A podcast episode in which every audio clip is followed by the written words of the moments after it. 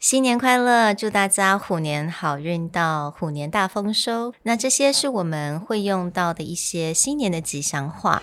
那英文的吉祥话有哪一些我们一定具备的字呢？So stay tuned to today's episode.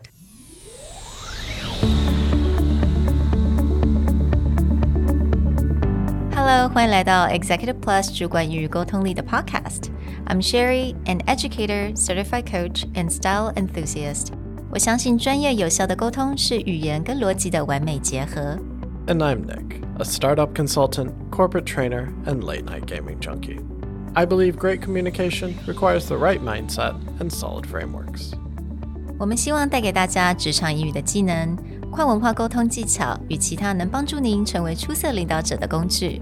Join us each week as we share our experience, research, and methodologies to take your communication and language skills from good to great.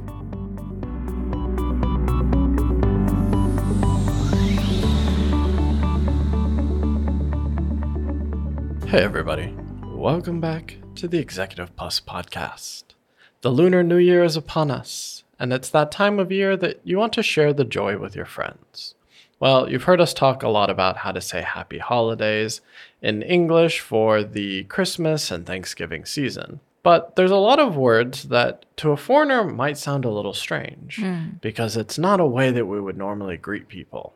But I think for Asians, it's actually really important to show your best wishes and your hmm. hope for the next year. Hmm? So today, we wanted to talk a bit about how you say Happy New Year to the people that you want to extend your best wishes and hopes. 没错，像那个刚有讲的，他第一眼看到这些我们可能今天要叫分享的一些句子，他觉得说，嗯，其实外国人不太会用这样子的方式来祝新年快乐。那如果大家可以想一下，我们在祝别人，比如说圣诞节快乐啊，或者是呃这种西方的这种 New Year 的一些 greetings 的话，你会发现跟我们农历年的 greetings 有一些不一样。农农历年有一些非常特殊的字，我们必须一定要带到，right？So it has to do with like prosperity and longevity of life.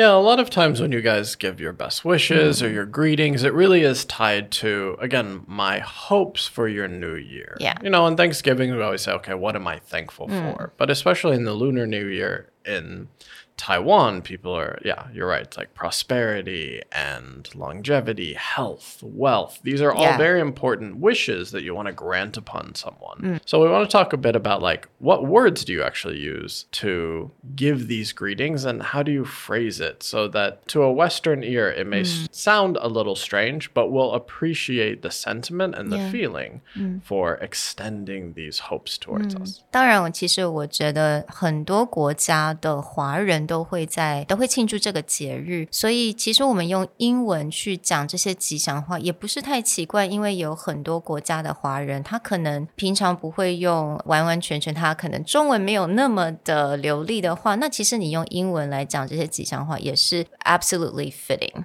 Again, I think we already mentioned these words that we absolutely have to know. It's the word prosperity. Prosperity, prosperous. 那 prosperous 这个字也就是形容词嘛，那它就是在形容这种很繁荣、很兴旺的。那当然，prosperity 就是我们的名词。And another word that we use a lot in our Lunar New Year greeting is longevity. Longevity 也就是很长寿的意思。 Now, with prosperous and longevity, these are usually words in English that we will actually associate with mm. something being like a very good thing over a long term. Mm. So, for example, if you use the word wealthy, Yeah. like I hope you are wealthy, mm. this is very much just related to money itself, like that you will have a lot of money.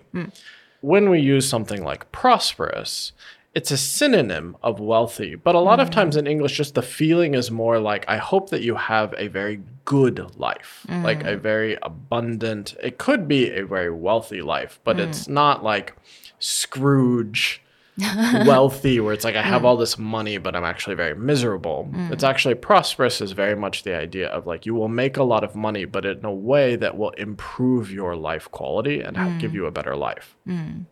Same with longevity. Longevity is very much a term that feels like it's not like, oh, I just want you to live a long time. Mm, mm, mm. It's actually, I want you to have a good life Yeah. or a good business that lasts a long time. It kind of has an underlying meaning of good quality or very good life associated with either length of time or amount of money. So, in another word, I feel like when you said wealthy, wealthy 就是很富裕嘛。But when you say prosperous, that even takes it higher, right? 它更是这种 well-rounded，它有点是形容不只是你非常好像很有钱，而是你已经是财富，你非常兴旺，然后永远不缺。 满出来的那种感觉，right? It's like abundance of that. Yeah, and prosperous also has like a feeling of you're still working at it. So, for example, wealthy is maybe I just inherit. money. Uh, okay. Like, you know, my family has money, the ne- oldest generation passes away, I inherit money, I can be wealthy. okay. But prosperous has a different feeling. Prosperous is, is like you work hard, but you you reap a lot of rewards. Like you become, like you said, you have an abundance of things. But it's not just because you have it. It's actually because it's generating a good life or you're working hard and it's creating a good life for you. OK，所以它有一个意思，就是这些我们所得到这些财富，不是因为好像从天上掉下来的，而是我们已经是非常的努力工作一整年，我们的一个大丰收 ，right？So, what other words or phrases that we use a lot in these kind of greetings? You hear a lot of words like, for example, contentment and mm. joy. Mm. Now, again, these seem like they should be synonyms, Yeah. but the reality is, like, contentment mm. is a bit different than being, say, like, happy. Right. So we talk a lot about, like, okay, what makes you happy?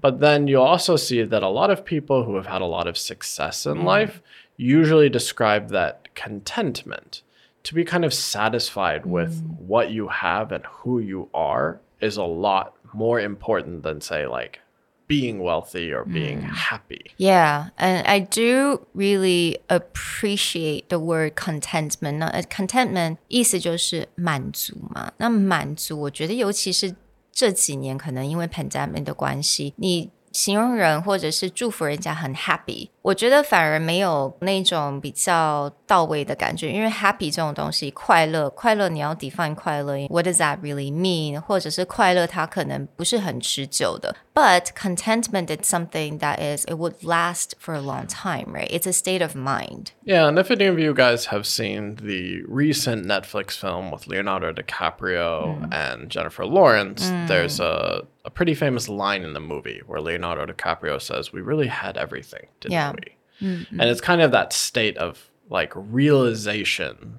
that your life can be good. It doesn't Yeah. have to be, again, you don't have to be super wealthy. You don't mm. have to be like have everything in the world, mm. but you can look around and feel, I really do have mm. contentment in my life. I am satisfied with what I have. Yeah, absolutely. So let's talk a bit about like the phrases itself. Things that I hear a lot is like, I hope you have lasting prosperity, or I hope you have lasting contentment. So this lasting, this long-term idea hmm. often becomes very important. Right. And another thing that we often hear in these type of greeting is may your year filled with prosperity and filled with wealth, like filled 很充满的。我觉得这个也是我们很常看到的字。那另外一个字我们也可以用到，就是 abundance。我们刚刚有讲到 abundance 就是很满的，永远不缺的。abundance of joy, abundance of wealth.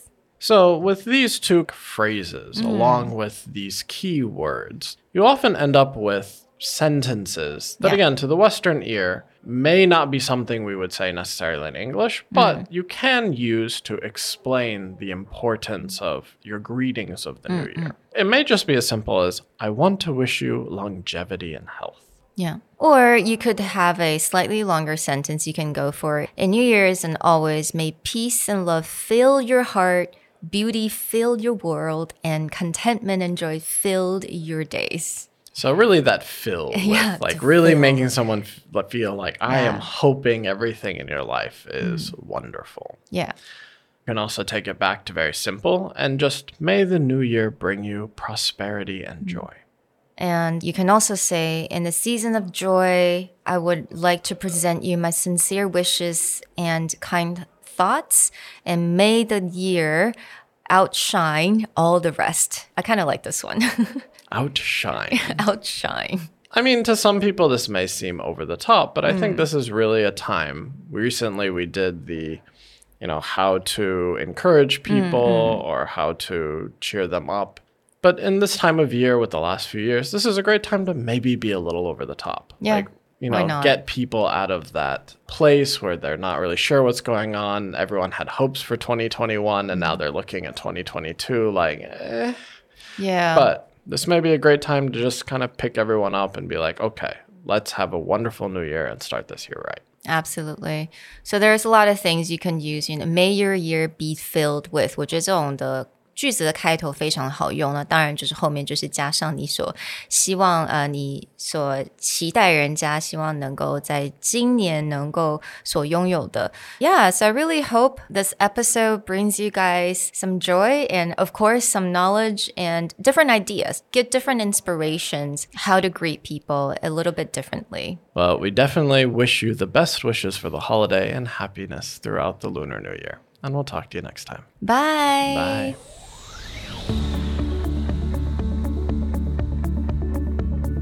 The Executive Plus podcast is a Presentality Group production, produced and hosted by Sherry Fang and Nick Howard.